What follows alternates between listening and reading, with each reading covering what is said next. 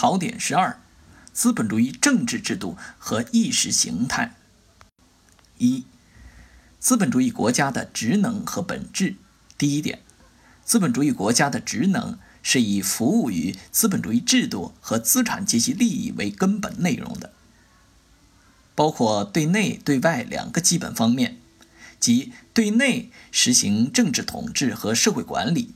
对外进行国际交往和维护国家安全及利益。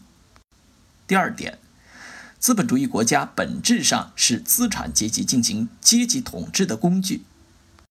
二，资本主义的民主制度及其本质。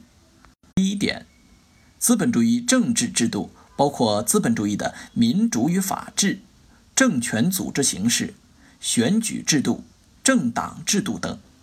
第二点，资本主义政治制度本质上是资产阶级进行政治统治和社会管理的手段和方式，是为资产阶级专政服务的。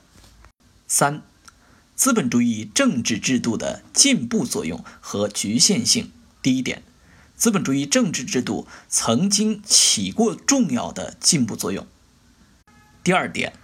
其局限性表现在：第一，资本主义的民主是金钱操纵下的民主，实际是资产阶级精英统治下的民主；第二，法律名义上的平等掩盖着事实上的不平等；第三，资本主义国家的政党制是一种维护资产阶级统治的政治制度；第四。